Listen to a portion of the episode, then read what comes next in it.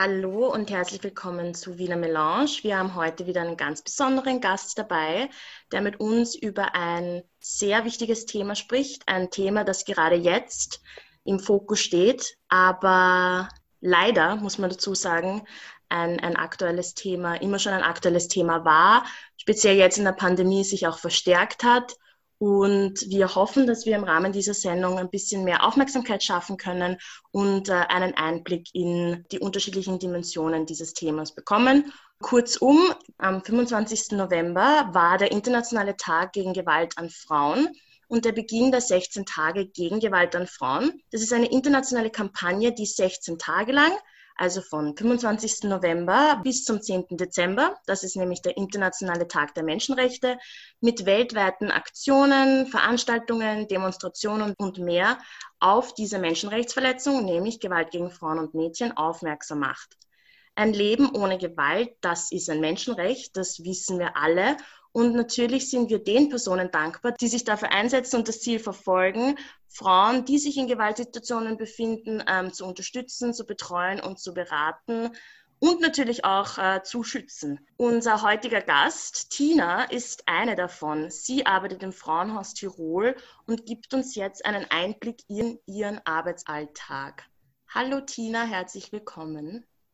Hallo, danke, dass ich dabei sein darf. Vielen Dank, dass du dir die Zeit genommen hast. Ich finde das total spannend und würde gleich von dir hören wollen. Möchtest du dich kurz vorstellen, äh, was, du, was du im Frauenhaus machst, äh, wie dein Alltag dort ausschaut?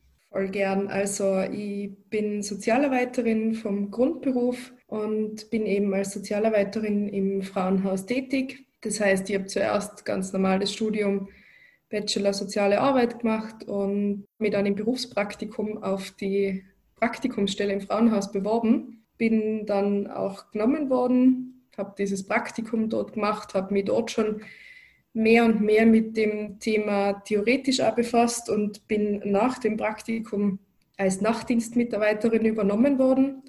Habe das dann während dem Studium gemacht und bin nach dem Studium dann in den Tagdienst gewechselt. Das heißt, wir haben verschiedene Teams, den Tagdienst, den Nachtdienst und der Tagdienst ist ein bisschen unterteilt in Frauenbereich und Kinderbereich und ich bin im Frauenbereich tätig. Das heißt, ich begleite und berate und betreue Frauen, die aus der Gewaltbeziehung geflüchtet sind und jetzt im, im Schutzhaus, im, im Frauenhaus wohnen Zeitgleich äh, haben wir aber auch noch die Beratungsstelle, wo wir als Beraterin tätig sein für Frauen, für Freunde, für Angehörige, die sich zu dem Thema Gewalt informieren wollen oder den Weg aus einer Gewaltbeziehung herausfinden wollen. Das heißt, du arbeitest jetzt insgesamt schon wie lange im Frauenhaus?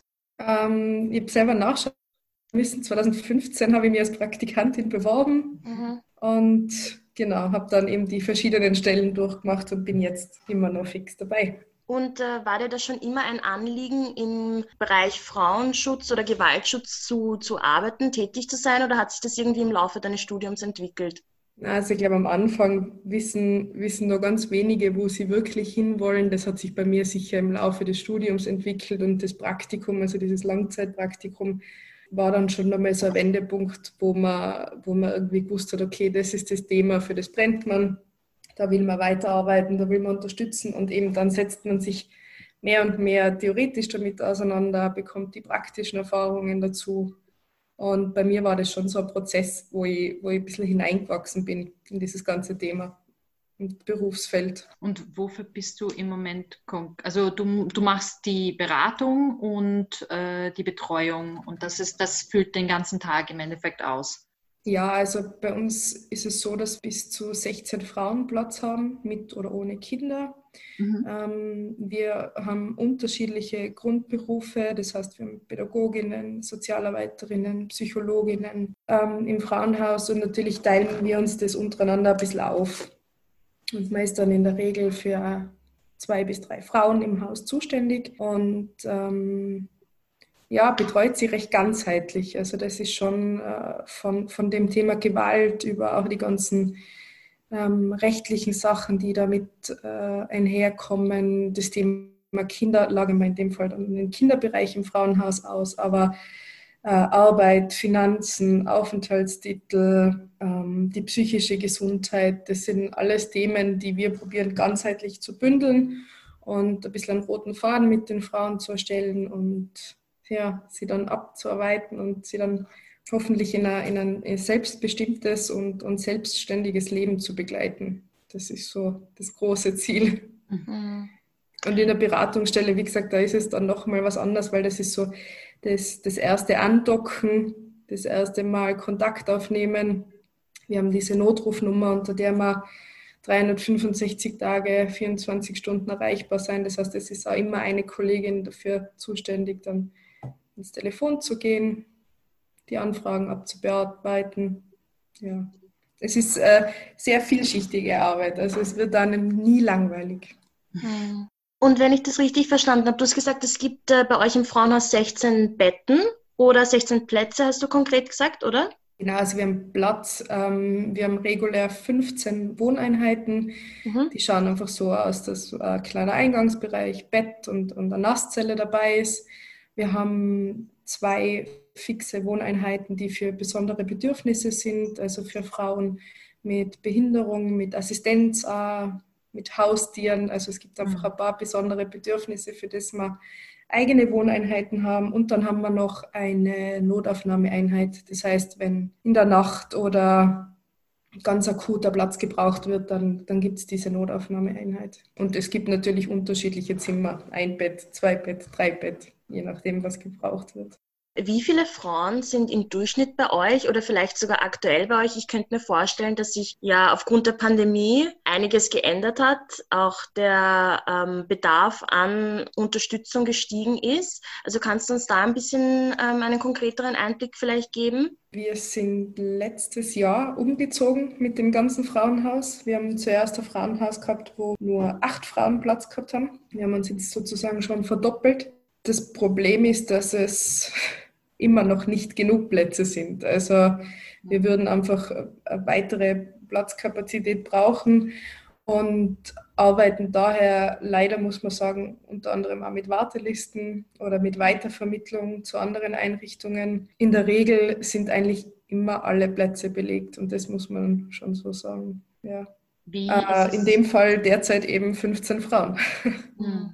Wie kommen denn die Frauen zu euch? Also nach, werden sie irgendwie nach Kriterien ausgewählt oder wenn es so wenige Plätze gibt, wie entscheidet ihr, wer reinkommt, also wer, wer einen Platz kriegt? Äh, mal ganz unterschiedlich. Also manche Frauen melden sich selbst bei uns und, und rufen eben an, knüpfen erste Kontakte übers Telefon, über E-Mail. Mhm. Ähm, bei manchen Frauen gibt es schon ein Helferinnennetz, das aktiv wird und, und anfragt. In manchen Fällen ist es die Polizei, die sich direkt von einem, von einem Einsatz bei uns meldet und die Frauen äh, dann auch vorbeibringen. Also es gibt ganz unterschiedliche Wege, wie die Frauen zu uns kommen. Für uns ist immer sehr wichtig, dass wir mit den Frauen äh, selbst ein kurzes Telefonat führen, selbst ein kurzes Gespräch haben vor der Aufnahme, weil es einfach auch Frauen gibt, die nicht kommen wollen. Das heißt, wir klären einfach kurz ab, ob das gewünscht ist und ja, dann finden sie den Weg zu uns. Und wie lange bleiben dann die Frauen im Durchschnitt bei euch? Ja, äh, da haben wir alles dabei, von einer Nacht bis zu maximal ähm, einem Jahr. Und der Durchschnitt von der Statistik sagt drei Monate. Mhm. Wobei das natürlich ganz stark davon abhängt, was hat die Frau für, für Möglichkeiten, was hat sie für ein Netz, ähm, wie schnell ist sie dann äh, wieder in einer guten Selbstständigkeit. Gibt es ein, also ein Durchschnittsalter bei euch oder ist eine Altersgruppe tendenziell stärker vertreten oder weniger stark? Ähm, da habe ich in der Statistik nachgeschaut. Der größte Teil in der Statistik ist zwischen 30 und 40 Jahren. Mhm. Ähm, wir haben aber wirklich von 18 bis über 60 auch alles dabei. Also mhm. es ist auch da eine sehr große Bandbreite. Und die meisten Frauen, die äh, zu euch kommen oder auch zu euch geschickt werden, ähm, sind das, also ich finde es immer ganz spannend, wenn ich an ein Frauenhaus denke und an Frauen, die Unterstützung suchen, habe ich, glaube ich, schon auch ein gewisses Bild im Kopf. Also ich denke da oft an Ehe, ich denke an eine langjährige Partnerschaft. Also ich glaube, mhm. dass sich da schon aufgrund von, aufgrund von unterschiedlichen Einflüssen habe ich das ein Bild im Kopf, aber es ist sicher nicht immer so und es gibt auch kein, bestimmt kein klassisches Bild. Aber kannst du uns vielleicht kurz erklären, wie es, je nachdem, wie viel du da sagen kannst, aber wie, wieso die Hintergründe bei den unterschiedlichen Frauen sind? Also ist es oft so, dass die meisten in, aus e also in Ehen sind oder aus langjährigen Partnerschaften kommen oder ja, ist die Gewaltquelle irgendwo anders in der Familie oder außerhalb also auch da gibt es natürlich die unterschiedlichsten Konstellationen, so wie ihr schon gesagt habt, also dieser familiäre Kontext, wo ein Familienmitglied gewalttätig gegenüber dem anderen Familienmitglied ist. Aber in der Regel und der Großteil von den Frauen, die bei uns sind, erleben schon häusliche Gewalt durch Männer. Und in der Regel sind es Partner, Ex-Partner, Männer, Ex-Männer, die, die bei uns sind. Da kann ich auch nur sagen, Jetzt arbeite ich doch schon eine Zeit dort. Es gibt sehr viele Parallelen, aber trotzdem gleicht keine Geschichte der anderen. Also es ist dann doch wieder so unterschiedlich. Es gibt natürlich allein, was die, was die Gewaltdynamik und so anbelangt, gibt schon immer wieder starke Parallelen, ja. Und von der Dauer der Beziehungen, da muss man vielleicht auch verstehen, dass äh, Gewalt ähm, was Zyklisches hat. Also es ist nicht so, dass man eine Woche zusammen ist und dann ähm, die Gewalt in, in, in, einem riesigen Ausmaß einsetzt. Gibt es natürlich auch, aber in der Regel ist es anders und Gewalt verläuft in einem Zyklus und deswegen ist es natürlich auch oft, dass es, dass es längere Beziehungen sind, aus denen die Frauen dann kommen, oft zum Teil wirklich über Jahre, Jahrzehnte. Mhm. Ja, das ist auch das, worüber ich mir oft Gedanken mache. Ich weiß es nicht es äh, kursiert immer wieder im Internet so dieses, ich denke da oft an Instagrammer, die vielleicht reposten ähm, Sachen wie just dump him und mach einfach Schluss und dann ist eh alles gut und dass es so oft nicht so leicht ist, weil mhm. in, ja, weil sich Beziehungen über Jahre hinweg in eine sehr negative äh, Richtung entwickeln können und wenn dein Leben schon so zusammen ist und verwoben und du hast vielleicht Kinder zusammen, brauchst du Unterstützung, um da rauszukommen. Ja, definitiv. Also ich höre das auch, wenn ich wo neu dazukomme und mich vorstelle, dann gefragt wird, was machst du? Und ich erzähle dann so ein bisschen von meinem Beruf, dann heißt es, also mir wird das nicht passieren. Also bei mir wäre der ja. ja. gleich weg. Also ich kann das nicht verstehen, wie, warum bleibt sie denn? Ja. Und da muss man ganz klar sagen, es gibt einfach sehr, sehr viele Gründe, warum die Frau in einer Gewaltbeziehung bleibt. Und es gibt da einfach so viel Abhängigkeiten, so ein, ein Missverhältnis im, im, im Machtsetting oder es ist diese Ungleichheit. Absolut. Und je größer die Abhängigkeit äh, ist, desto größer ist natürlich auch das Risiko, in eine Gewaltbeziehung zu kommen oder da zu bleiben. Ja, ja selbst wenn jetzt keine un, äh, unmittelbare Abhängigkeit besteht, wenn zum Beispiel Kinder da sind, das ist doch auch ein beängstigender Gedanke, dass man die einzige, also dass man das einzige Elternteil ist quasi, das dann für das Kind wirklich da ist die ganze Zeit, also dass der Partner dann nicht mehr im Alltag vielleicht da ist. Ich finde, das ist ja, das ist einfach eine schwierige Sache, viel schwieriger, als man es sich vorstellt. Naja, und man darf dann, glaube ich, auch nicht vergessen, dieser, dieser gesellschaftliche Druck, der dann von außen kommt. Oder also wir hören das ja auch ganz oft, du nimmst den Kindern ja den Papa weg. Und ja. also dieser Druck auch dann ähm, als alleinstehende Frau, alleinstehende Mutter, ähm, Alleinerziehende zu sein ähm, und was das alles mitbringt in der Gesellschaft, ist, glaube ich, nicht zu unterschätzen. Ja, absolut.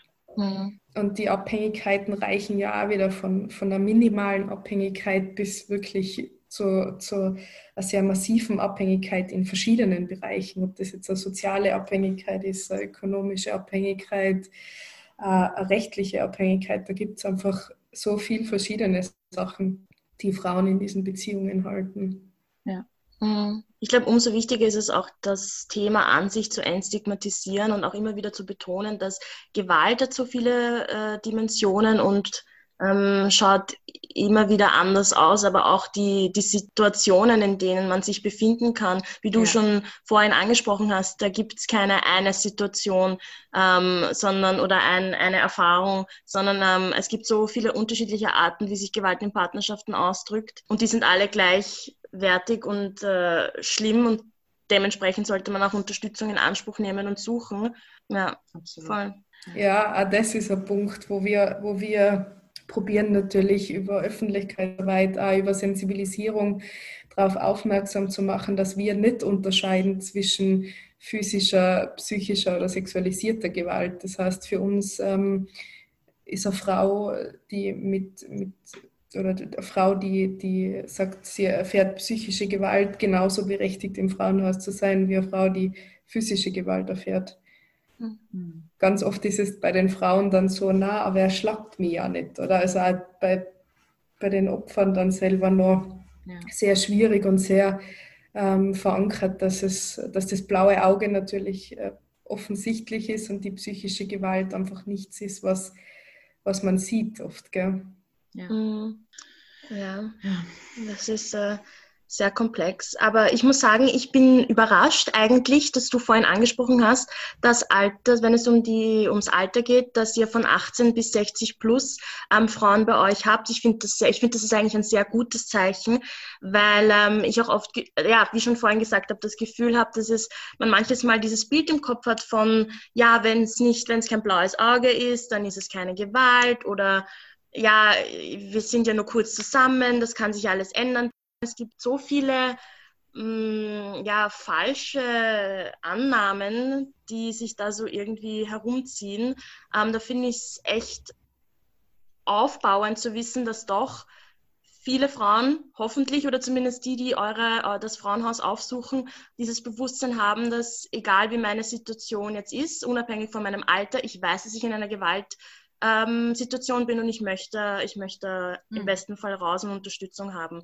Also das finde ich auch ganz wichtig, dass man das auch sieht mich würde interessieren, wenn dir das nicht so persönlich ist, wie du persönlich eigentlich mit dem Thema, mit deinem Arbeitsbereich umgehst. Also zum einen du persönlich, aber auch in dem Frauenhaus selbst gibt es da Supervisionen für euch, für die BeraterInnen und für die Angestellten. Und kannst du dein Berufs- und Privatleben gut trennen? Also hast du da so Mechanismen irgendwie entwickeln, die es dir vereinfachen? Oder ich weiß nicht, vielleicht ist es auch deine Persönlichkeit, dass du sowas nicht so nah an dich ranlässt. Wie, wie gehst du mit dem Ganzen um? Mm, ja, zum einen glaube ich, dass ich eben durch die, durch die verschiedenen Positionen im Frauenhaus schon so ein bisschen eben, wie vorher schon gesagt, hineingewachsen bin. Gell? Also als, als Praktikantin ähm, wird man so noch ein bisschen mitgetragen und man macht so die ersten eigenen Erfahrungen.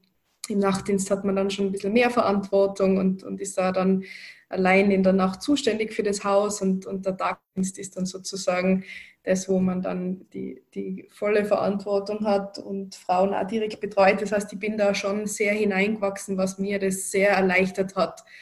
Ich habe nicht von 0 auf 100 äh, anfangen müssen. Also die Kolleginnen bewundere ich immer, die, die diese Entwicklung vorher nicht gehabt haben. Ähm, ansonsten ist es schon äh, sehr viel theoretische Auseinandersetzung mit dem Thema. Ich denke, je besser man theoretisch fit ist und, und weiß, warum passieren Sachen, ähm, desto besser kann man es dann auch von sich selber ein bisschen wegtun. Dieses Nähe-Distanz-Verhältnis, was man drei Jahre im Studium hört, äh, erlebt man dann im Berufsalltag trotzdem nochmal ganz anders. Und es wäre, es wär, glaube ich, gelogen, wenn ich als ähm, Berufsanfängerin nie einen Fall gehabt hätte, der mir nahegegangen wäre, den ich vielleicht da zum Teil mit heimgenommen hätte. Mittlerweile habe ich das Gefühl, dass das ähm, aber ganz gut funktioniert. Wir haben im Team äh, Supervisionen, das heißt einmal im Monat haben wir die Möglichkeit, in unterschiedlichen Konstellationen in eine Supervision zu gehen. Äh, und ansonsten gibt es bei uns auch immer das möglich, also die Möglichkeit, mit den, mit den Kolleginnen Intervisionen zu machen. Das heißt, ähm, alles, was einen Fall anbelangt, wenn, wenn man sagt, boah, ich habe irgendwie das Gefühl, ich stehe an oder was, was kann ich denn noch machen, vielleicht hast du einen anderen Blickwinkel drauf, dann ist immer die Möglichkeit, dass man, dass man Intervision hat. Und ansonsten, glaube ich, muss man dann auch sehr gut auf sich selber hören und vielleicht auch akzeptieren, dass die eigenen ähm, Handlungsmöglichkeiten irgendwo auch Grenzen haben und dann auch gut auf sich hören. Ich glaube, es wäre falsch, wenn man das irgendwie negiert, dass man ständig mit, mit traumatisierten Frauen arbeitet. Mhm. Ich bin beeindruckt, weil Tag zu Tag mit äh, schwierigen Geschichten konfrontiert zu werden, ist äh, echt, ich weiß, weiß gar nicht, wie ich das machen würde. Hut ab. Aber das, Also ich, ich, möchte jetzt nicht, dass da irgendwie eine falsche Stimmung entsteht, weil mhm. es ist, ähm, natürlich hat man tagtäglich mit, mit ähm, Frauen zu tun, die Gewalterfahrungen haben, aber diese Gewalterfahrung ist ja nicht alles, was die Frau ausmacht. Und wir ja. sind ja da, um ihnen zu helfen und ihnen eben diesen Weg in ein, in ein selbstständiges und, und, selbstbewusstes Leben zu erleichtern und, und ihnen zu helfen. Und man sieht dann ja natürlich auch wahnsinnige Fortschritte bei den Frauen und man, man hat Erfolgserlebnisse, wo man sie begleiten und unterstützen darf. Das heißt, ähm, die Arbeit hat auch was wahnsinnig Positives und was wahnsinnig Schönes, finde ich. Ja, ich wollte gerade sagen, dass das eben das auf der anderen Seite ist, dass das total rewarding sein muss, belohnend irgendwie. Also erfüllend. Definitiv. Ja. ja, ja, ja. Mhm. Jetzt fällt mir gerade eine Frage wieder ein. Entschuldigung, dass ich jetzt ein bisschen zum vorigen Punkt wieder zurückbringe. Aber könntest du uns noch mal kurz erklären, also wenn ich es richtig verstanden habe, dass pro Betreuerin ähm, werden ungefähr zwei Frauen betreut. Ist das richtig? Also es ist nicht so, dass du dann mit allen Frauen im Frauenhaus Kontakt hast als, als Sozialarbeiterin oder Betreuerin oder schon? Naja, Kontakt schon. Also, also wir decken ja, ja, diese Journaldienste ab. Das heißt, ähm, jede von uns hat, hat fixe Journaldienstzeiten, wo sie sozusagen die zentrale Anlaufstelle fürs ganze Haus ist. Und wenn ähm, da was ist und eine Frau kommt, dann ähm, arbeite ich natürlich mit jeder Frau. Aber so diesen roten Faden in der Betreuung, den hat man nur für die zugeteilten Frauen sozusagen. Und da hat man aber Gott sei Dank auch immer eine zweite mit dabei, eben mit der man sich dann gut auseinandersetzen und vernetzen kann. So vom System her funktioniert das eigentlich sehr gut, muss ich sagen. Okay. Und wie viele äh, BetreuerInnen gibt es bei euch? Ah, ja. mhm. Hm, acht Frauenbereichsmitarbeiterinnen, drei Kinderbereichsmitarbeiterinnen und ähm, dann haben wir, glaube ich, noch sechs Nachtdienstmitarbeiterinnen die die Nächte abdecken. Und wir haben natürlich unsere Geschäftsführung und die Assistentin der Geschäftsführung. Mhm. Und weil du sagst KinderbetreuerInnen, ähm, das heißt, es gibt auch Frauen, die mit ihren Kindern kommen oder das ist auch eine Möglichkeit, mit seinem oder ihren Kindern das muss ich jetzt gleich korrigieren. Ich hoffe, ich habe nicht Kinderbetreuerinnen gesagt. Das sind nämlich ähm, äh, einfach Mitarbeiterinnen vom Kinderbereich. Das heißt, mhm. ähm, Psychologinnen und Sozialarbeiterinnen, ja. die speziell für den Fachbereich Kinder sind. Genau. Es gibt natürlich äh, Frauen, die mit, mit ihren Kindern ins Frauenhaus kommen und da die Bedürfnisse von, von Frauen und, und Kindern in, in diesen Ausnahmesituationen manchmal einfach nicht die gleichen sind, haben wir den Kinderbereich, weil es inhaltlich einfach so wichtig ist, dass ein Bereich für die Frau da ist und ein Bereich für, für die Kinder und die mhm. dann natürlich auch sehr parteiisch für die Kinder sind und sehr gut auf die Bedürfnisse der Kinder schauen. Und alle Betreuerinnen sind Frauen, oder? Gibt es auch, sind auch Männer bei euch angestellt? Nein. Nein, wir, mhm. sind, mhm. wir haben keine Männer. Mhm. Ist das bewusst so gewählt oder entschieden? Mhm, mhm. Ja, das ist bewusst so. Also es ist ja. ganz, ganz klar, dadurch, dass ähm, eben die meisten Frauen äh, Gewalt durch Männer erfahren, die bei uns sind, ist es ganz klar, dass wir Hilfe von Frauen für Frauen anbieten, einen sicheren Ort schaffen wollen, wo sie ganz genau wissen, äh, da können sie jetzt mal zur Ruhe kommen. Das ist wirklich äh, ein Schutzort, ein Refugium. Gell? Ja. Mhm. Wir haben ja vorhin schon von Entstigmatisierung von Gewalt gegen Frauen gesprochen oder zumindest kurz angesprochen. Was ist deiner Meinung nach der Grund, warum Frauen, die in, sich in Gewaltsituationen befinden, oft zögern, sich an Opferschutzeinrichtungen zu wenden? Ah, da gibt es keine, keine Antwort, die, die da auf jede Frau passt oder, oder man sagt, man hat da die Antwort. Ähm, ich glaube, es ist eine Mischung. Es sind zum einen auf jeden Fall die, die Abhängigkeiten, wie vorher schon erwähnt, in den diversesten Bereichen. Aber es ist natürlich auch ganz viel, viel Angst, viel Druck in diesen Beziehungen. Gell? Also die, die Frauen haben einfach wahnsinnige Angst, sich zu trennen, auch zum Teil, weil diese Gewalt äh, vom, vom Mann ausgehend sehr unberechenbar ist. Und es wird ja schon immer wieder mit diesen Manipulationen gearbeitet. Oder also wenn du gehst, dann bringe ich mich um. Wenn du gehst, dann bringe ich dich um oder die Kinder um. Äh, du bist die Einzige, die mir aus dem raushelfen kann. Ähm, also wir hören ganz oft solche Sätze. Und ja, das ist schwierig so zu beantworten. Es ist wirklich sehr, sehr vielschichtig, warum Frauen in, in den Gewaltbeziehungen bleiben und sich erst sehr spät Hilfe holen. Oft ist es also dieser Gedanke, ja, das ist jetzt passiert, aber danach war er vielleicht äh, wieder total nett und man darf nicht vergessen, dass es in Gewaltbeziehungen ja, und, und das beschreiben die Frauen auch, ähm, für sie äh, positiv erlebte Momente gibt, ähm, schöne Momente gibt, die natürlich aneinander binden. Auch. Ja, Mhm. Das, das ist wirklich sehr komplex, warum Frauen in Gewaltbeziehungen bleiben. Und wir probieren natürlich mit Öffentlichkeitsarbeit, mit präventiven äh, Maßnahmen, mit Schulungen ähm, gut auf das aufmerksam zu machen, weil dieses Ganze in, in eine Abhängigkeit reinrutschen, in so eine Unterdrückung, in eine Machtungleichheit hineinzurutschen, oft sehr subtil anfängt. Was meinst du, ist da das effektivste? Wie könnte man Frauen am besten helfen, die vielleicht genauso oder wie, was wäre der erste Schritt? Ich weiß es nicht, wenn man zum Beispiel weiß, okay, man kennt eine Person, die sich in einer unguten Beziehung, eine ungute Beziehung führt, was kann man da als Außenstehende, Außenstehende am besten machen? Es ist ja auch oft so schwer einzuschätzen, wie, inwiefern mische ich mich ein oder ja, das ist wahrscheinlich auch wieder von Situation zu Situation unterschiedlich. Naja, ich glaube, dass bei sehr vielen noch mitschwingt, dieses, ähm, die Beziehung, die Ehe ist Privatsache, da mischt man sich nicht ein. Ähm, ich finde, gerade das ist einfach gefährlich, gell? wenn man sagt, ja. da schaut man weg. Das Wichtigste ist wirklich nicht wegzuschauen. Das heißt, wenn ich das Gefühl habe oder wenn eine Freundin das vor mir formuliert oder sagt, boah, das und das ist passiert, ähm, darauf eingehen, sie darauf ansprechen, mit ihr Gespräch führen, vielleicht auch Unterstützungsmöglichkeiten raussuchen, sagen, das ist nicht okay und so wie der mit dir tut, das ist nicht normal und das ist nicht gut.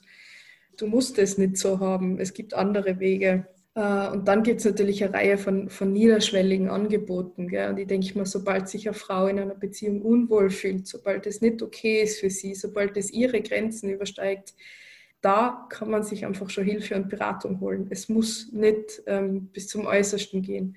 Mhm. Und man, die Frauenhelpline, die, die Notrufnummern von den Frauenhäusern, das sind alles sehr niederschwellige Sachen, wo man sehr gut und sehr schnell Hilfe kriegt. Natürlich auch in der jeweiligen Muttersprache immer. Mhm. Ja. Aber natürlich ist es schwierig, wenn, wenn die Frau noch nicht bereit ist, sich aus der Gewaltbeziehung zu lösen und, und Freunde und Familie das nicht verstehen und gern helfen wollen und irgendwie das Gefühl haben, es, es geht nichts weiter oder die, was ist denn da los und, und sich nach und nach auch von, von der Frau dann distanzieren. Das ist nämlich auch ein blöder Mechanismus, der eigentlich genau nicht sein sollte. Mhm. Das heißt, Freunde und Familie sollten dranbleiben und nicht aufgeben. Ja. Mhm. Ich glaube eben, das, was du angesprochen hast, ist auch ein wichtiger Punkt, dass man, man wahrscheinlich selber dazu tendiert zu sagen, ah nein, das ist ja noch nicht schlimm genug. So, ich werde ja nicht, eh wie du gesagt hast, ich werde ja nicht geschlagen oder er macht das ja nicht immer, sondern ja, das, das ist es eben, worüber geredet gehört, dass auch die, diese Sachen, wie du sagst, sobald die Grenzen überschritten werden, ist es schon ein guter Grund, sich Unterstützung zu suchen. Genau. Und da habe ich schon das Gefühl, dass gerade Beratungsstellen wirklich äh, eine wahnsinnig gute Unterstützung sein können. Also in der Beratungsstelle haben wir auch vom, vom Klientel her oft äh, diese Frauen, gell, die sagen, boah, es fühlt sich irgendwie nicht gut an, irgendwas passt nicht, aber ich bin mir nicht sicher, ist das Gewalt oder mhm. was ist das genau? Und, und ich finde, das ist einfach eine wahnsinnige Entwicklung, auch, dass die Frauen sich Hilfe holen und, und Beratung mhm. suchen und da schon sagen, okay, das, ist, das geht über meine Grenze hinaus. Ja im Endeffekt, ich, ich habe persönlich noch nicht bei so einer Beratungsstelle angerufen, aber ich glaube, es ist so auch so ein, ein Ding drumherum, so, oh, ich rufe jetzt bei einer Beratungsstelle und was wird die mich fragen und wie ist so ein Gespräch? Wie ist denn so ein Beratungsgespräch? Oder ich meine, wie kann man sich das vorstellen, wenn jemand sagt, oh, ich würde vielleicht anrufen, aber ich habe Angst, was die mich fragen werden oder so? Mhm gerade für das hat man ja unter anderem auch die, die E-Mail-Beratung mhm. ähm, immer publiker gemacht. Das heißt, wenn ich nicht reden will oder auch nicht reden kann, weil es vielleicht in der Wohnung einfach zu gefährlich ist, um zu telefonieren, kann ich das Ganze auch schreiben. Das heißt, ich kann über E-Mail mit der Beraterin in Kontakt treten. beim Gespräch ist es natürlich schon so, dass die Beraterin mal ganz stark davon abhängig ist, was, was bringt die Klientin, was was bringt sie an Themen. Und ähm, mhm. natürlich ist es bei uns schon so, dass wir dann probieren, gut durch ein Gespräch durchzuführen, auch zu schauen, was ist wichtig, was, was wird vielleicht auf eine große Gefährdung hindeuten, wo sehen wir vielleicht ähm, mehr Handlungsbedarf als die, als die Klientin selbst vielleicht und, und probieren dann natürlich aufzuzeigen, was sind ihre Möglichkeiten, was sind ihre Rechte, wo kann sie sich noch hinwenden, weil ich denke mal, ganz oft wird ja den Frauen die Möglichkeit, sich zu entscheiden, aberkannt durch diese Gewaltbeziehung. Mhm. Und wenn man ihnen aufzeigt, hey, das sind deine Möglichkeiten, das sind deine Rechte, das kannst du tun, ähm, dann hat man ihnen schon ein gutes Handwerkzeug sozusagen mitgegeben. Und dieses erste Andocken, wenn das eine positive Erfahrung ist, dann, dann ist die Chance auch sehr gut, dass das wieder passiert oder dass man merkt, ah, da bekommt man Hilfe. Mhm. Du hast vorhin von ähm, Öffentlichkeitsarbeit gesprochen und äh, wie ihr euch auch darum bemüht, mehr Aufmerksamkeit zu schaffen. Kannst du uns vielleicht einen Einblick in irgendeine konkrete, ich weiß nicht, Kampagne oder ein Projekt oder irgendeine ähm, Aktivität von euch geben, wo ihr konkret versucht habt, dieses Thema für die Öffentlichkeit irgendwo auch zugänglicher zu machen? Also ganz viel passiert natürlich, wie, wie vorher schon gesagt, in, in, im Rahmen von diesen 16 Tagen gegen Gewalt, wo einfach ähm, medial ein, große, ein großes Auge drauf gelegt wird. Ähm, es gibt natürlich verschiedene Aktionen, wie Luisa ist hier, was dann in den unterschiedlichen Städten ins Leben gerufen wird, Bierdeckelaktionen, öffentliche Lesungen von Autoren, die sich mit dem Thema auseinandersetzen, die Fernsehspots, die man gerade jetzt in der, in der Corona-Zeit ja vermehrt sieht, sowohl im österreichischen als auch im deutschen, ähm, machen, machen viel in der breiten Masse ähm, darauf aufmerksam. Und ansonsten probieren wir sehr viel in die verschiedenen Berufsgruppen zu gehen. Das heißt, es bekommen zum Beispiel alle soziale Arbeitsstudierenden mal einen, einen Tag, wo unsere Leitung hingeht und, und einen Tag Unterricht haltet. Es bekommen aber auch alle Polizisten in Tirol, die die Grundausbildung machen, äh, einen zweitägigen Workshop zum Thema Gewalt, häusliche Gewalt vor allem. Oh, wow. ähm, Hebammen. Also wir probieren halt einfach wirklich proaktiv auf, auf eine große Bandbreite von, von Ausbildungen äh, Berufsgruppen zuzugehen, die dann in weiterer Folge mit dem Thema konfrontiert werden könnten und wo es gut ist, wenn die weiß, was könnten Anzeichen sein für häusliche Gewalt und ah, da war ja was, da kann ich mir hinwenden. Das heißt, ja. Berufsgruppen, die Gesellschaft an und für sich, also es gibt einfach wahnsinnig viel verschiedene Möglichkeiten. Das ist echt toll, das, das wusste ich gar nicht. Wahnsinn. Ich finde, das ist eben auch so wichtig bei weil du gesagt hast, Polizei, das ist echt. Hm. Ja, weil die natürlich, wenn es zu einer Eskalation kommt, ähm, sind dann direkt die Ärzte sind ja. und direkt in der Familie sind, direkt in der Wohnung sind, ja. Genau.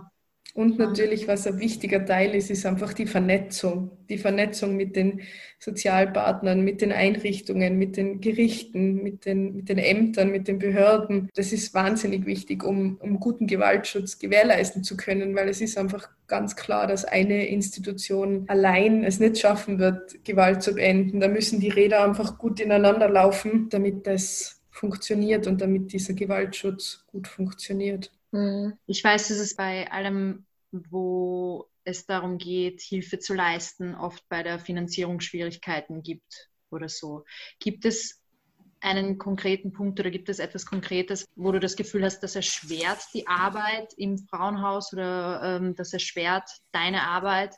Ja, äh, wir sind natürlich eben manchmal ähm, und sind natürlich auch manchmal die Hände gebunden, ähm, bei Sachen, wo wir natürlich diesen rechtlichen Rahmen haben, an den wir uns halten müssen. Ähm, wir würden uns zum Beispiel sehr wünschen, dass das Frauenhaus nichts oder nur sehr wenig kostet. Es ist einfach, Gewaltschutz sollte laut Istanbul-Konvention einfach flächendeckend und niederschwellig möglich sein äh, wenn der Frauenhausaufenthalt aber natürlich dann schon einiges kostet, dann wird es für manche oft schwierig, weil sie sagen, na, das kann ich mir einfach nicht leisten und das darf und soll einfach nicht sein, dass, der, dass, die, dass die Kosten eine Frau davon abhalten, ins Frauenhaus ja. zu kommen. Wir bemühen uns natürlich nach Kräften, dass das nie äh, ein Grund ist, dass eine Frau nicht kommt. Also wir probieren dann halt ähm, über Mindestsicherung, über Spenden ähm, diesen Aufenthalt zu finanzieren. Mhm. Aber natürlich sind das Sachen, die, die machen die Arbeit nicht leichter.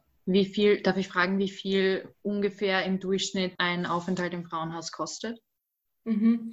Ähm, das ist sehr unterschiedlich, je nach Bundesland. Also mhm. es gibt Bundesländer, wo die, wo die Tagsätze, glaube ich, bei 3, 4 Euro sind. Es gibt aber auch Bundesländer, wo der, wo der Tagsatz bei 14, 15 Euro ist. Und was würdest du dir wünschen vom, von der Regierung oder von welcher Instanz auch immer als Hilfe oder Unterstützung für euch? Dass eben genau diese, diese Dinge, dass die finanzielle Lage in einer Akutsituation nicht den ausschlaggebenden Punkt geben sollte, ob ja. eine Frau einen Schutzplatz hat oder nicht. Also ich denke, das ist, ähm, das wäre natürlich das Nonplusultra, wenn das ja.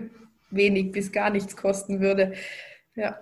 Ja. Ich hätte auch noch eine Frage, und zwar hast du vorhin die Istanbul-Konvention, Istanbul Convention von Council of Europe angesprochen und gesagt, dass es umso wichtiger ist, also wenn ich das kurz zusammenfassen oder zumindest paraphrasieren darf, ähm, es umso wichtiger ist, dass Konventionen wie die Istanbul-Konvention unterschrieben, ratifiziert und implementiert werden. Kannst du noch mal kurz zusammenfassen für diejenigen, die nicht wissen, ähm, was es mit der Istanbul-Konvention auf sich hat, worum es da geht, nochmal darauf aufmerksam machen, warum es so wichtig ist, dass Länder, die eben eben unterschreiben, ratifizieren und implementieren und vielleicht auch so einen Einblick in die Situation in Österreich geben in Bezug auf die Konvention. Mhm. Also Österreich ähm, hat diese Konvention ratifiziert, unterschrieben.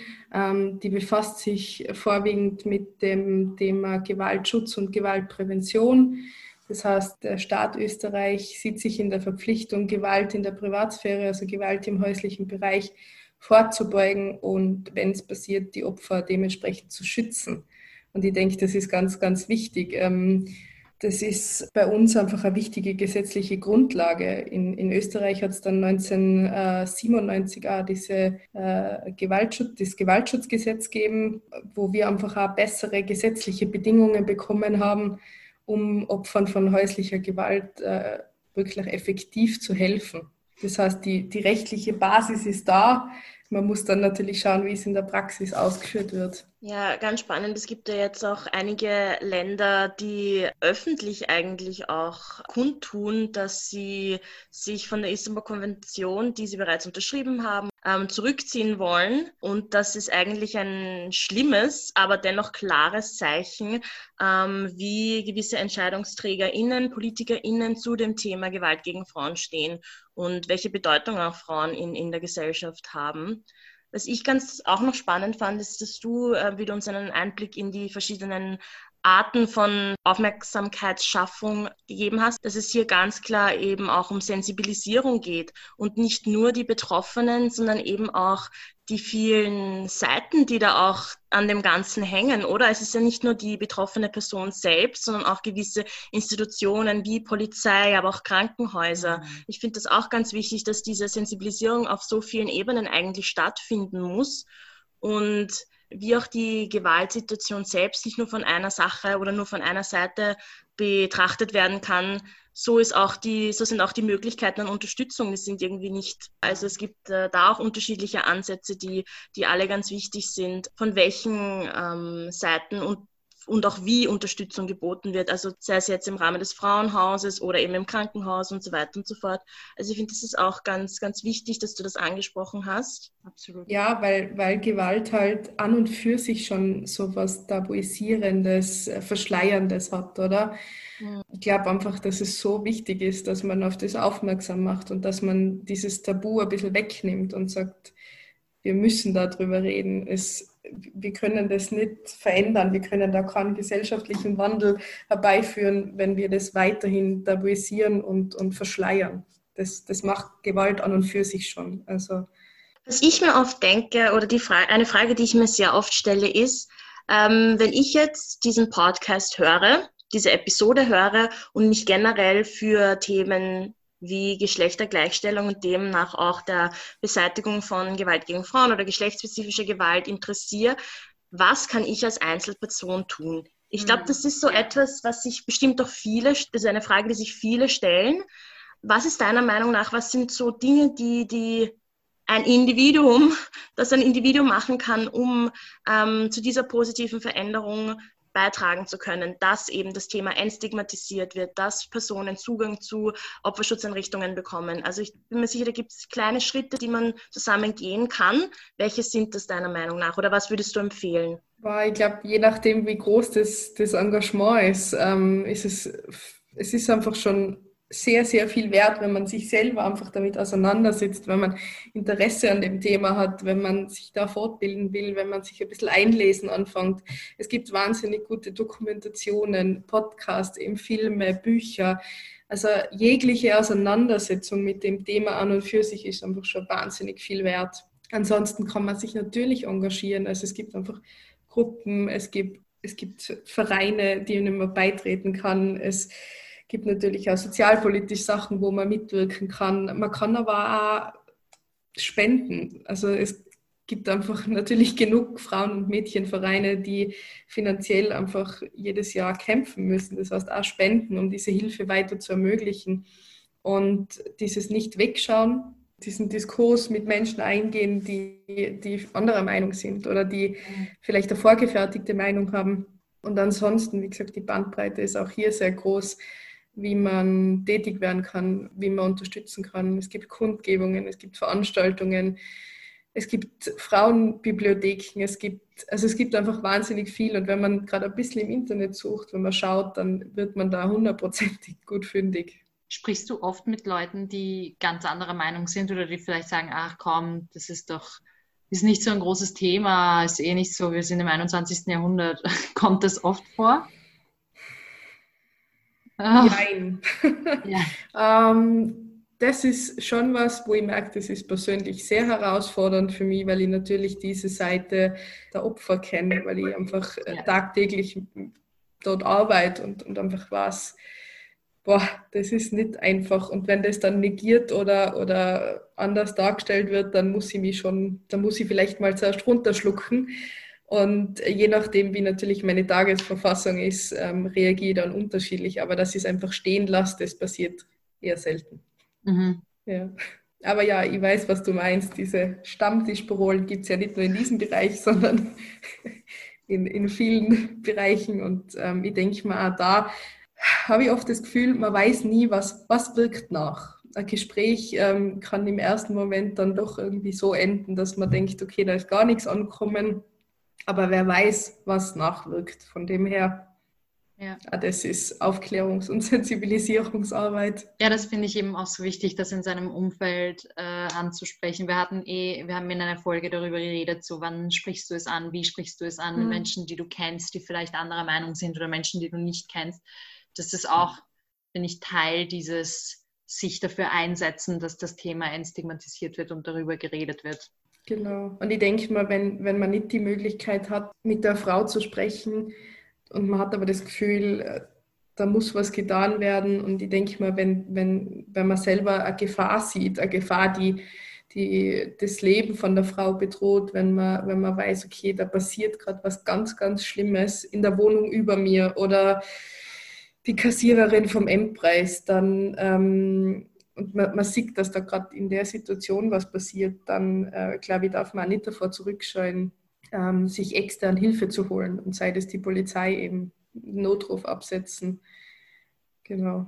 Weil, wenn ich das jetzt nur mit, mitgeben darf zu dem, ganz oft, wenn, wenn die Gewalt so weit fortgeschritten ist, das heißt, dieses Zyklische schon so den Lauf genommen hat, dann ähm, ist es schon so, dass, dass diese Gewalt oft wirklich nur was Externes unterbrechen kann, diesen Zyklus nur was Externes unterbrechen kann. Hm. Stimme ich dir hundertprozentig zu. Wenn man drinnen ist, sieht man es nicht oder meistens nicht. Wow. mega viel Info, mega viel Spannendes. Ja, also ähm, ich glaube auch, weil ihr vorher gefragt habt, so was kann man machen. Gell? Also ich weiß, dieses Thema bringt einfach auch eine Schwere mit sich, das mhm vielleicht auch jetzt gerade kurz spürt, oder so mal durchschnaufen. Mhm. Ich glaube, das muss man sich selber immer wieder zugestehen und herholen und sagen, pff, ich muss mich jetzt nicht ähm, zwei Wochen intensiv damit auseinandersetzen. Ich darf das auch gern dosieren, ich darf da immer wieder ähm, in, in, kleineren Dosen mich mit dem Thema auseinandersetzen, weil es natürlich auch was mit einem selber macht und weil es natürlich auch gewisse Schwere mit sich bringt. Mhm. Also auch gut auf sich selber schauen. Ja, und im Endeffekt auch das Ziel, äh, warum man sich damit auseinandersetzt und warum man darüber redet, vor Augen halten, nehmen, nämlich dass diese Situationen besser gemanagt werden, dass sie früher erkannt werden, dass Menschen einfach mit dem Bewusstsein durchs Leben gehen, dass sie Sachen melden, dass schnellere Hilfe möglich ist, etc. Und das ist ja das, was wir alle wollen. Im Sinne dessen, ja, ist das ein schönes, ein schönes Ziel. Ja, mir ist noch ein Punkt eingefallen, aber den können wir auch gerne dann im Endeffekt rausschneiden und vielleicht sprengt auch ein bisschen den Rahmen. Aber du hast eben vorhin auch was ganz Wichtiges angesprochen, und zwar, dass oft dieses Bild im Kopf entsteht, dass äh, Gewalt eine Privatsache ist und dass man dem auch aktiv entgegenwirken möchte. Ähm, wir haben jetzt auch im Rahmen des Gesprächs eigentlich nur von Frauen gesprochen. Jetzt frage ich mich aber, oder ich denke mir aber auch oft, Gewalt gegen Frauen ist ja an und für sich kein Frauenproblem im Sinne von, dass nur Frauen mhm. sich an diesem Kampf gegen Gewalt äh, beteiligen müssen, sondern es ist durchaus auch eine gesamtgesellschaftliche Verantwortung, meiner Meinung nach. Ähm, wie würdest du ähm, die Verantwortung von Männern in diesem ganzen, was wir heute besprochen haben, sehen? Mhm. Äh, da stimme ich da voll und ganz zu. Im, im äh, Kontext von, von häuslicher Gewalt gibt es natürlich nicht nur die Seite von den, von den Opfern, sondern auch die Seite, ähm, wo die Täter stehen. Äh, ich kann nicht so viel dazu sagen, weil wir natürlich als Frauenhaus sehr parteiisch mit den, mit den Opfern sind, mit den Frauen sind. Gell? Aber natürlich gibt es da ähm, verschiedene Ansätze wie opferzentrierte Täterarbeit. Ähm, das machen aber dann einfach andere Stellen. Gell? Mhm. Wir sind wirklich als, als Schutzort, wir, wir treten nicht mit den Tätern in Kontakt, wir, wir sind auch keine Vermittler, wir, wir machen, äh, wenn, wenn natürlich Kinder im Spiel sind, ist es nochmal was anderes, weil das dann gleichzeitig der Täter und der Papa ist. Aber auch da gibt es dann einfach auch Kinder- und Jugendhilfe, die, die als externe Stelle nochmal mit drinnen ist. Gell? Und je nachdem, wie groß die Gewalt ist, muss man dann schauen. Ähm, aber natürlich gibt es diese Seite und die Seite ist auch sehr wichtig. Also Männerberatungsstellen, ja. die, die äh, Angebote setzen für Männer, die wissen, dass sie vielleicht ein Gewaltproblem, Aggressionsproblem haben, wo sich Männer hinwenden können und, und auch Hilfe bekommen, also auch Täter, die dann Hilfe bekommen. Hm. Und ich glaube auch, wenn es darum geht, Aufmerksamkeit zu schaffen und zu sensibilisieren, dass man eben auch aktiv mit Männern das Gespräch ja. ähm, sucht und sich da auch mal austauscht und Denkanstöße anzuregen, wenn man das so sagen kann, oder einfach Leute zum Nachdenken motiviert, unabhängig vom Geschlecht auch einfach, sondern ja. Gewalt, häusliche Gewalt, sexualisierte Gewalt, äh, psychische Gewalt, das sind, das sind alles die unterschiedlichsten Formen von Gewalt, die es gibt, die jeden und jede betreffen kann und können. Mhm. Und da ist, es, da ist es schon wichtig, dass man einfach einen Raum schafft, um auch, um auch darüber reden zu können, mit ja. wem auch immer. Ja. Unabhängig von Alter, das ist eben auch das, was du gesagt hast, Entschuldigung. Nein, und, und absolut, ich stimme dir vollkommen zu und ich habe das Gefühl, dass es oft, oft wird eben, eben, wie du sagst, Gewalt, es wird äh, über Gewalt gegen Frauen geredet und es wird irgendwie nicht betont, dass es halt nicht nur ein Problem eben, wie du sagst, von Frauen ist, sondern dass alle, die involviert sind in dem ganzen Prozess, Beratung und Unterstützung brauchen können ähm, und dass die Täter auch mit in diesen Diskurs gezogen werden müssen im Sinne von, das muss angesprochen werden. Ich, ich habe das Gefühl, man bringt jungen Männern irgendwie auch nicht so wirklich bei, was emotionale Gewalt oder psychische Gewalt ist. Und das wird dann herabgestempelt als, ah, das ist ja so, you're being dramatic oder komm, so habe ich das ja gar nicht gemeint oder so. Oder auch dieses, was sich liebt, das neckt sich, ist ja auch ja. eigentlich eine sehr fragwürdige ja. Aussage, die man den. Es ist so viel, Leuten was man, was man irgendwie so reingespritzt hm. bekommt als, als Junge oder eben auch dieser Locker-Room-Talk. So was regt mich immer auf, so wenn du nicht respektvoll und nicht irgendwie normal zivilisiert über Frauen reden kannst mit deinen Freunden, so was sagt es dann über dich aus, dass das okay ist, mit deinen Freunden herabwertend über Frauen zu reden? Das, das trägt sich doch rüber in dein Privatleben. So, das, das, das sinkt in deine, in deine Gedankenwege ein und ja, ich glaube auch, dass das, man wie du mit Frauen umgehst. Ganz, ganz viel schon von Kindesbeinen an machen kann. Also diese, so wie du sagst, das, das trägt sich dann in deine Haltung, das bildet deinen Charakter, deine Persönlichkeit. Ähm, auch diese Sachen wie sei doch nicht wie ein Mädchen oder zum ja. sagen oder na du kannst jetzt aber nicht mit Puppen spielen, weil das ist ja blöd, das ist ja nur für Mädchen oder sei kein Weichei. Diese ganzen Sachen, die mhm. schon als Kind anfangen und ich denke, dass man da ganz, ganz viel äh, machen und ansetzen kann und auch da gibt es super tolle Sachen, super coole Initiativen über die Schulsozialarbeit, über, über Workshops, wo man diese Vorurteile und Stigmatisierungen einfach probiert aufzubrechen und, und zu sagen, nee, jeder ist gleich viel wert, alles, was du fühlst, ist okay und das einfach schon von klein auf mitzugeben, um genau ähm, ja. dem dann vorzubeugen, dass das im schlimmsten Fall dann in, in Gewalt ausufert. Ja. Weil was ist es? Das ist einfach Männer, die oder Menschen, die Gewalt ausüben, finden oft keinen anderen Weg, ähm, mit Konflikten oder Emotionen umzugehen und drücken das dann in, in Gewalt aus, was einfach der falsche Weg ist. Ja. Mhm. Ich hatte vor kurzem ein Gespräch, wo, wo es eben darum ging, so ja, aber unter, äh, unter Jungs oder keine Ahnung, wenn es, wenn es eh nicht, wenn, wenn jetzt eh niemand dabei ist, dann kann ich ja sagen, was ich will. Ah, es ist, es ist ein bisschen frustrierend manchmal. Mhm. Aber, aber auch da kann man wieder ansetzen, oder? Ja, ganz genau. Und in den Diskurs gehen und ja, warum absolut. und wieso. Absolut.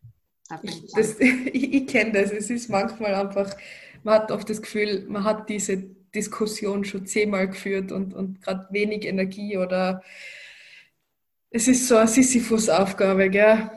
Aber ich glaube, es ist trotzdem wichtig, dran zu bleiben. Ja, sicher, auf jeden Fall. Also du hast ja vorhin gesagt, dass ähm, wenn man als Freundin oder außenstehende Person die Gefahr mitbekommt, ist es wichtig, dass man einschreitet. Jetzt frage ich mich, was ist zum Beispiel, also ich erzähle jetzt eine fiktive Geschichte und ich würde gerne deine Meinung dazu hören. Also was ist zum Beispiel, wenn ich jetzt eine Freundin habe, die mir erzählt, dass sie in einer gewalttätigen Beziehung ist und ich ihr dann ähm, natürlich meine Unterstützung anbiete und sage, ja komm, wie kann ich dir helfen, was können wir machen? Und sie sagt, naja, ich schaffe das schon alleine. Und dann treffe ich mich ein paar Wochen später wieder mit ihr und sie erzählt noch von einer neuen Geschichte und sie sagt wieder, ja, aber ich schaffe das schon alleine. Wo ist da die Grenze zwischen, ich will ja auch nicht irgendwie ihr nicht das Gefühl geben, dass ich sie bevormunde? Ja, ich sie bevormunde oder so, aber gleichzeitig natürlich als Freundin denke ich mir, ich muss ja einschreiten. Also Gibt es da, weiß nicht, Regeln ist vielleicht nicht das richtige Wort, aber Ratschläge, die du geben kannst? Oder ich ja, wir haben das natürlich immer wieder, dass eben Freunde, Bekannte, Verwandte anrufen und sagen, aber die muss weg, die muss weg, die muss sich trennen. Was können wir denn tun? Und ähm, natürlich beraten wir die, die Freunde, die Familie zu diesem Thema, wobei es einfach schon ganz, ganz klar ist, der Wunsch nach einer Trennung, der Wunsch, sich aus dieser Gewaltbeziehung zu lösen, muss von der Frau kommen. Das heißt, man kann diesen Willen nicht über sie drüber stülpen. Sie ist erwachsen, sie kann selbst entscheiden und wenn sie entscheidet, in dieser Beziehung zu bleiben, dann ist es einfach wichtig, dass man sie unterstützt, indem dass man sagt, hey, ich bin da, egal was ist, zu jeder Tages- und Nachtzeit, sich eben nicht abkapselt und sagt, naja, die ähm, die trennt sich ja eh nicht, die will gar keine Hilfe. Na, sie ist einfach vielleicht in der Zeit noch nicht in der Lage, das so zu sehen oder dass sie einfach noch nicht ähm, bereit ist, diesen Schritt zu gehen, aus den Gründen, die sie dafür hat. Und ich glaube, da ist es einfach ganz wichtig, immer wieder Hilfe anzubieten, das eben aufzuzeigen, da zu sein, Unterstützung anzubieten manchmal ist es auch einfacher, mit einer fremden Person am Telefon zu sprechen, als mit der Freundin, weil man vielleicht da Angst hat. Man schämt sich. Man, man hat das Gefühl, man ist selber schuld an der Situation. Man will vielleicht auch nicht diese Seite, die, die vielleicht sehr verletzlich ist, der Freundin dann so ausbreiten. Also alle diese Maßnahmen, wo wir vorher schon mal drüber gesprochen haben, einfach dranbleiben, helfen, aber auch diese Entscheidung ähm, zum Teil einfach akzeptieren. Gell? So schwer das in der Situation ist. Es kommt natürlich, also auch das ist keine pauschale Antwort, es kommt natürlich schon nah auf die, auf die Form der Gewalt drauf an. Also wie gesagt, alles, was dann, was dann wirklich gefährlich wird für Leib und Leben, hat dann nochmal eine andere Priorität. Jetzt ist es doch wieder ein bisschen depressing geworden. Magst du vielleicht mit uns, ähm, ich weiß nicht, irgendeinen unglaublich bereichernden Moment, den du in den letzten fünf Jahren im Frauenhaus erlebt hast? Hm. Puh, ich weiß jetzt gar nicht, ob ich da einen raussuchen kann. Ich glaube, es ist, es ist vielmehr die Summe an diesen Momenten. Also wenn man sich denkt, für jede ausgezogene Frau kommt eine nach. Ja, das mhm. stimmt, das kann oft sehr ähm, depressing sein, wie du jetzt gerade gesagt hast, aber die, die, die, die Summe an den positiven Erlebnissen, ähm, ganz, ganz kleine Sachen. Also wir treffen natürlich, ähm, Tirol ist, ist nicht so groß, äh, Innsbruck ist nicht so groß. Wir treffen hin und wieder Klientinnen nach Jahren, ähm, die einem dann Geschichten erzählen oder, oder Sätze erzählen, die, die man selber mal zu ihnen gesagt hat. Und sie schauen die an und sagen, das hat mir so viel geholfen, das hat mir so viel gebracht in der Zeit. Das war irgendwie das, wo man dann so ein bisschen der Knopf aufgegangen ist. Oder die Zeit im Frauenhaus, so schrecklich sie war, wo ich dort war, desto bereichernder ist sie für mich danach gewesen. Ich habe so viel über mich gelernt, über mein Leben gelernt, über meine Wünsche gelernt, über meine Lebensvorstellungen. Diese, diese Erfahrungen oder diese Berührungspunkte, wenn man Klientinnen dann durch Zufall irgendwie sieht oder, oder irgendwie mitbekommt, wie sich das Leben von ihnen weitergestaltet hat, das ist schon ziemlich beeindruckend. Mhm. Das kann ich mir vorstellen. Wahnsinn. Ja, ich finde ich, find ich sehr, sehr schön und danke, dass du das auch mit uns geteilt hast. Weil ja. stelle ich mir auch sehr, sehr bereichernd vor. Auf jeden Fall. Ja, ja, da weiß man dann auch, ähm, dass die Arbeit, die man macht, einfach hilft und unterstützt und wirklich dort mhm. ankommt und was bewirkt. Das ist sehr schön. Wahnsinn. Vielen, vielen Dank, dass du dir die Zeit genommen hast. Das war Gerne. echt ein wahnsinnig interessantes Gespräch und ein wahnsinnig interessanter Einblick in, das, in die Arbeitsrealität von, von dieser herausfordernden, aber, aber schönen Arbeit. Ist, und danke. Ich meine, danke, dass du das machst. Mhm. Gern. Ja, ich hoffe, ihr habt sowas mitnehmen können und alle Hörerinnen und Hörer natürlich auch. Auf jeden Fall davon bin ich überzeugt. Ja. Dann, ich glaube, dann verabschieden wir uns von unseren Hörerinnen und Hörern. Mhm. Und nochmals vielen, vielen Dank, Tina. Gibt es noch etwas Abschließendes, was du sagen möchtest? Oder hast du das Gefühl, das ist alles gesagt? Ich glaube, mit diesem positiven Beispiel kann man es jetzt gut ja. belassen und äh, die Hörerinnen und Hörer mit einem hoffentlich nicht allzu schweren, sondern eher einem positiven Gefühl entlassen. Ja, mhm. auf jeden Fall. Vielen Dank und wir hören uns in zwei Wochen. Tschüss. Dankeschön. Ciao.